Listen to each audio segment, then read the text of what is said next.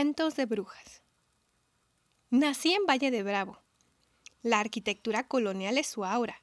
Caminar por estas calles empedradas emociona a cualquiera. Mirar las casas que siempre están pintadas de color blanco y rojo ladrillo alimentan el alma. Los visitantes sonríen cuando transitan por este lugar. Se venden cosas típicas, elotes, esquites, quesadillas, tlacoyos.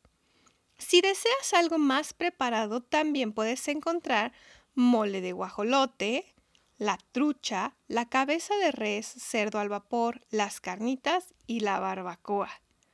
Si te da sed, puedes disfrutar las aguas de sabor. Pero si quieres algo más fuerte, está el pulque, la zambumbia y diversos licores de frutas. Las iglesias son hermosas. Si deseas casarte, este es el lugar indicado. La peña es una montaña en la cual disfrutarás de una vista arbolada que enmarca las casas. Hoy es el Día de Muertos y este lugar se vuelve increíble. Los altares hablan, las veladoras iluminan al pueblo. La gente llega a borbotones para admirar el entorno. Es un lugar mágico, pero como dice la gente de mi pueblo, las apariencias engañan.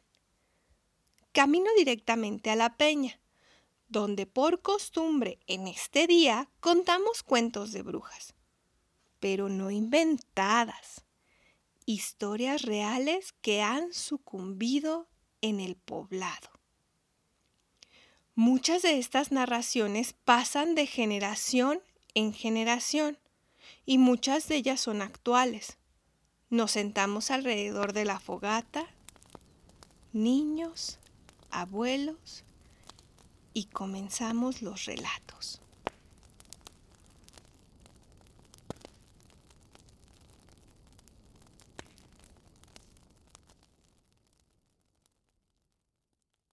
Ella llegó al pueblo, le encantó.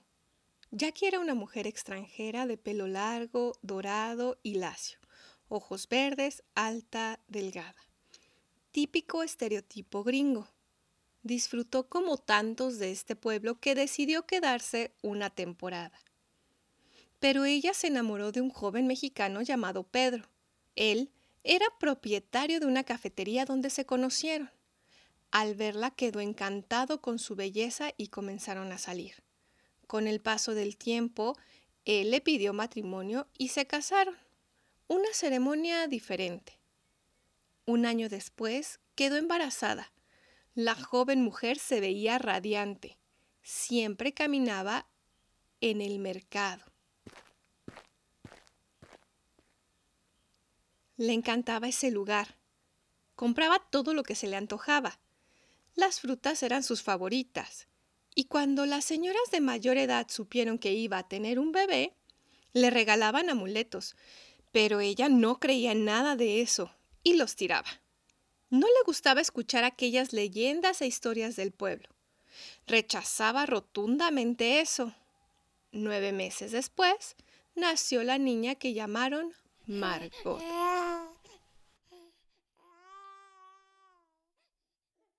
Las visitas no se hicieron esperar, los regalos tampoco. La familia de Pedro y Jackie llegaban con guantecitos, chambritas, zapatitos, entre otras cosas. Las visitas cesaron. Una semana después la bebé comenzó a llorar por las noches. La llevaron al doctor y no tenía nada. Doña María la fue a visitar a destiempo, ya que sus achaques no la habían dejado. Sin embargo, ese día se sintió de maravilla. Era una viejita con cabello blanco, Siempre llevaba una trenza que le llegaba más abajo de su cintura. Portaba un mandil como si siempre estuviera guisando. Su estatura era baja, su complexión regordeta. Su cara estaba llena de arrugas y manchas de sol. A Jackie no le caía del todo bien. No le gustara que hablara de cosas extrañas, ya que la señora había sido la curandera del lugar años atrás. Doña María vio a la bebé dormida en su cuna se acercó y notó que en uno de sus bracitos tenía un moretón al igual que en una de sus piernitas. A Jackie no le agradaba que la estuviera revisando. Aunque trataba de ser cordial, su cara manifestaba todo lo contrario. La viejita no pudo contenerse y le dijo que colocara sal debajo de la cuna, que alrededor de la misma esparciera agua bendita. Le dio un amuleto y por último que pusiera unas tijeras bajo el colchón. Le recalcó que así la bebé estaría protegida. Ella quería reclamarle, decirle que no era de su incumbencia, pero mejor le dio las gracias y la señora se fue. La viejita sabía que no lo haría, así que en la tarde, mientras ella iba al mercado, regresó y se metió al cuarto de la beba. A Jackie se le había olvidado algo. Vio la puerta entreabierta, escuchó ruidos en la habitación de Margot y subió como alma que lleva el diablo. Corrió a la señora agresivamente. Aunque la doña intentó explicar, ella no la dejó. Por la tarde, Pedro regresó de trabajar y ella le contó lo sucedido. Él le dijo que tenía que respetar las creencias de su pueblo. Jackie no dejaba de pensar en eso. Aunque quería poner las cosas que la señora le había dicho, era demasiado orgullosa, así que no lo hizo. Exactamente a las doce de la noche, la bebé comenzó a llorar. Los pasillos de la casa estaban oscuros. Jackie y Pedro no escuchaban nada.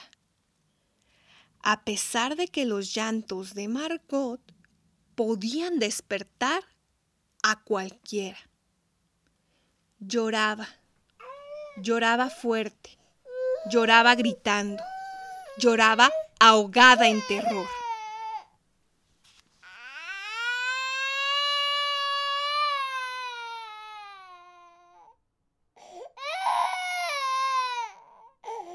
sus manitas temblorosas, su boca tan abierta aclamaba a su madre.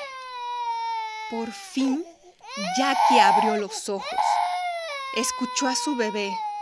De un salto salió de la cama, levantó a Pedro. Corrieron por el pasillo tirando una mesa y una fotografía de los tres. Lo que vieron los dejó paralizados quedó tatuado para siempre en su ser. Una silueta encorvada encima de la cuna de Margot. Cargaba a la bebé. Movió la cabeza, sus ojos rojos penetrantes. Los veía directamente, haciendo un siniestro ruido.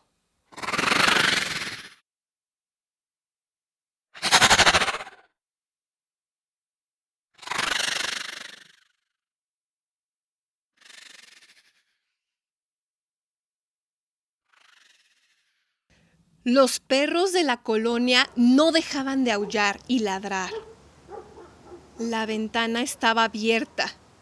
Antes de que ellos pudieran hacer algo, la bruja voló y se llevó a Margot. Después de lo sucedido, ella regresó a su país. Muchos dicen que quedó loca. A Pedro nadie lo volvió a ver. Si escuchas detenidamente en esa fecha, mientras sopla el viento, podrás escuchar a Margot llorando, aclamando a su madre.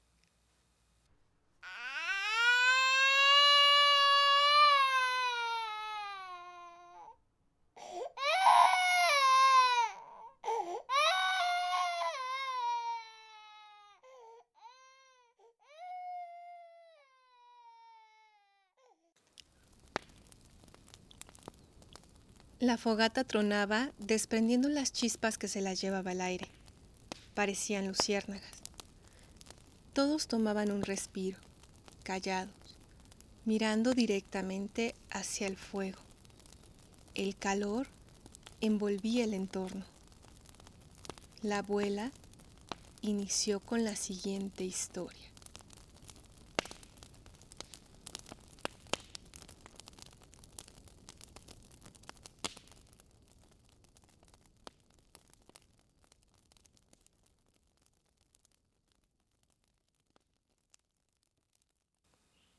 Imaginen una época pasada, donde el Valle de Bravo era pequeño y todos se conocían. Los hombres se vestían con sombreros y guaraches, las mujeres con vestidos y rebozos, los niños con esos pantaloncitos que les llegaban por debajo de la rodilla y antes del tobillo.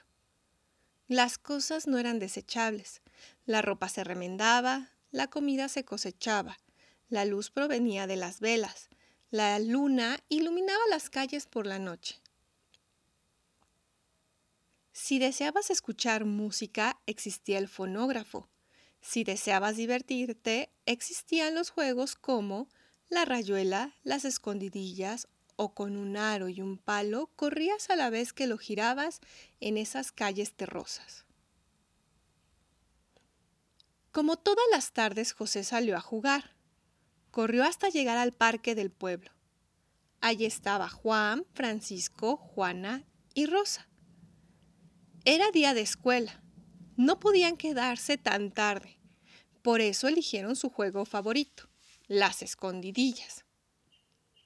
La tarde era fresca, con esos cielos de otoño donde las nubes tenían forma de borrego y los olores a cempasúchil se impregnaban en la nariz. Las reglas del juego eran sencillas. Tenían que esconderse entre las casas. Más allá no estaba permitido. Y lo hacían porque si cruzaban las viviendas estaba el bosque. No deseaban que el juego se prolongara tanto. Les daba flojera buscar entre los árboles y aunque ellos no lo decían, también les daba miedo. José recolectó del suelo cinco palitos rompiendo uno a la mitad. El que sacara el más pequeño le tocaba contar. Y esta vez Rosa sacó la varita más corta y empezó. Uno, dos, tres, cuatro, cinco, hasta llegar al treinta. Todos corrieron. Juana se ocultó detrás de la casa de doña Silvia. Ella tenía un baúl viejo que no ocupaba y ahí se metió. Francisco no se fue tan lejos, se quedó cerca, detrás de un árbol. A él le encantaba ver a su buscador y a la par moverse. Su técnica le funcionaba bastante bien. Por lo regular era el último que encontraban. Juan, hermano pequeño de Juana, siempre la seguía, ocultándose muy cerca de ella. A José le fascinaba correr lo más rápido que pudiese. Siempre llegaba al límite establecido.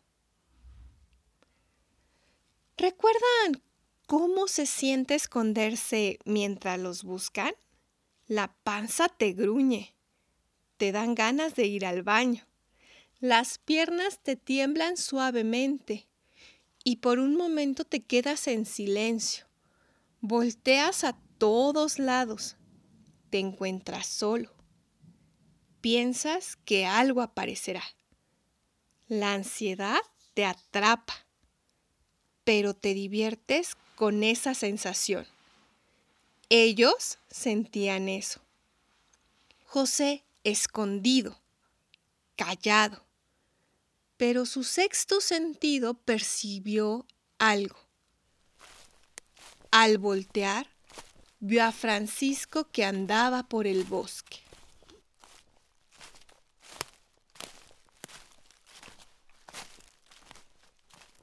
Él le habló varias veces y no respondió. Francisco se ocultaba, salía, se ocultaba entre los troncos.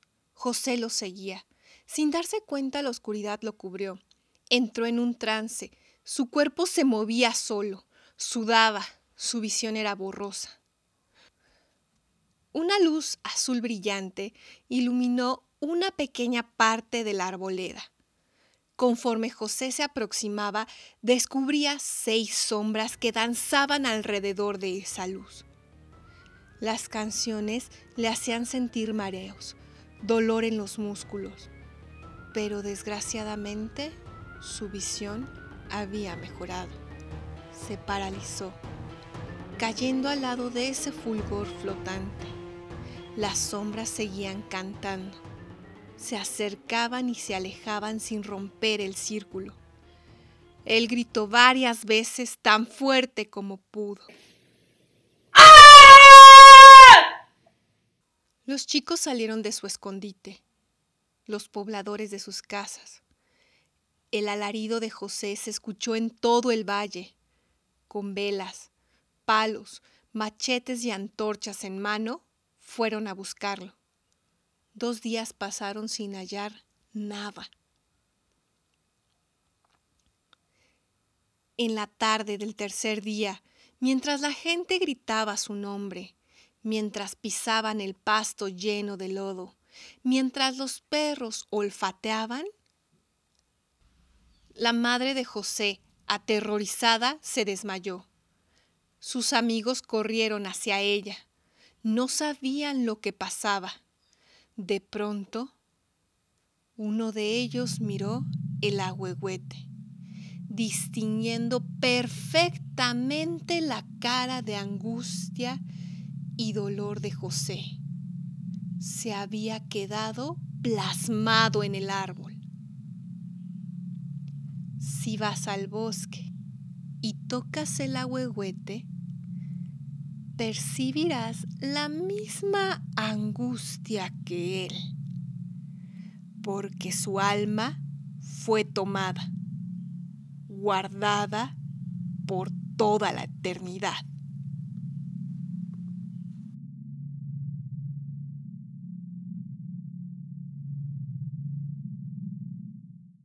Más leño a la fogata, más leño porque la llama se extingue, dijo la abuela.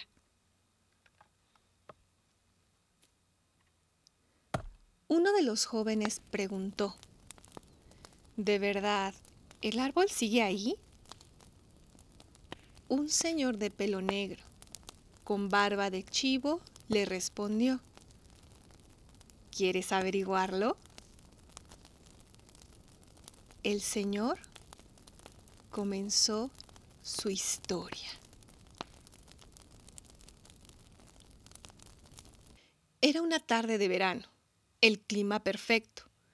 La temperatura rondaba entre los 28 grados centígrados. Nuestras clases terminaban a las 2 de la tarde, pero ese día salimos una hora más temprano. Por eso mis amigos y yo decidimos ir a nadar sonó el timbre de la preparatoria. Todos fuimos a la caseta telefónica. Hablamos a nuestras casas y nos dieron permiso. Éramos cinco personas. Normalmente nadábamos muy cerca de la escuela. Conocíamos los peligros del lago. Había zonas prohibidas porque las algas habían crecido tanto que si te sumergías podías quedar atrapado en ellas. Ya había sucedido accidentes de esa magnitud, sobre todo con los turistas. Solo uno terminó en tragedia. Pero esta vez Manuel traía carro y nos aventuramos a ir más lejos. Llegamos a la cascada Velo de Novia.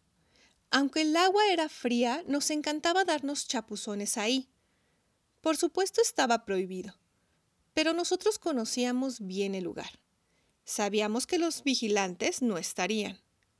Estacionamos el carro. Caminamos para llegar. Nadamos como nunca y no nos dimos cuenta de la hora hasta que nuestras tripas comenzaron a rugir. Eran las seis de la tarde. Así que todos nos vestimos y empezamos a caminar para llegar al carro. Obviamente era necesario atravesar un tramo de bosque. Fue cuando pasó. Yo me quedé atrás, necesitaba ir al baño, y justamente vi el árbol perfecto que daba directamente al río. Las voces de mis amigos se iban alejando. El sonido del viento, pájaros y otros animales se hicieron más fuertes. Yo me quedé viendo hasta el fondo del lago.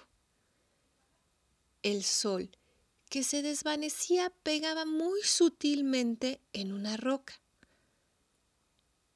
De repente, como si la roca se partiera en dos, se comenzó a mover, a resbalar gelatinosamente, convirtiéndose en una figura morfa de color gris. La figura se levantaba a la vez que iba tronando. Se transformó en un ser alto, delgado, con las manos largas, afiladas. Su columna vertebral era encorvada, que le sobresalían asquerosamente los huesos, la cara larga derretida, el cabello negro grasoso y sus ojos rojos que no dejaban de mirarme. Al principio me paralicé, pero uno de mis amigos regresó por mí. Por suerte, yo traía las llaves del carro. Cuando Manuel llegó, la bruja voló. Su risa se quedó por más de tres minutos como un eco sin fin. Me tocó el hombro y dijo que mi cuerpo estaba tan duro como el metal y mis ojos blancos. Me sacudió varias veces hasta que reaccioné. Los demás regresaron velozmente porque habían escuchado esa maldita carcajada que no se disipaba.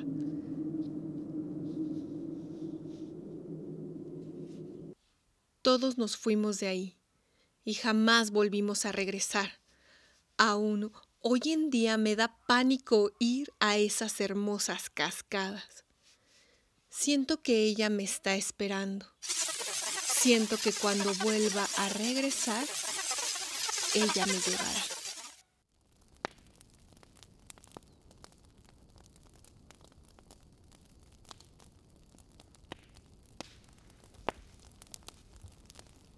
La joven, guía experimentada de tan solo 22 años. Su voz fue escuchada.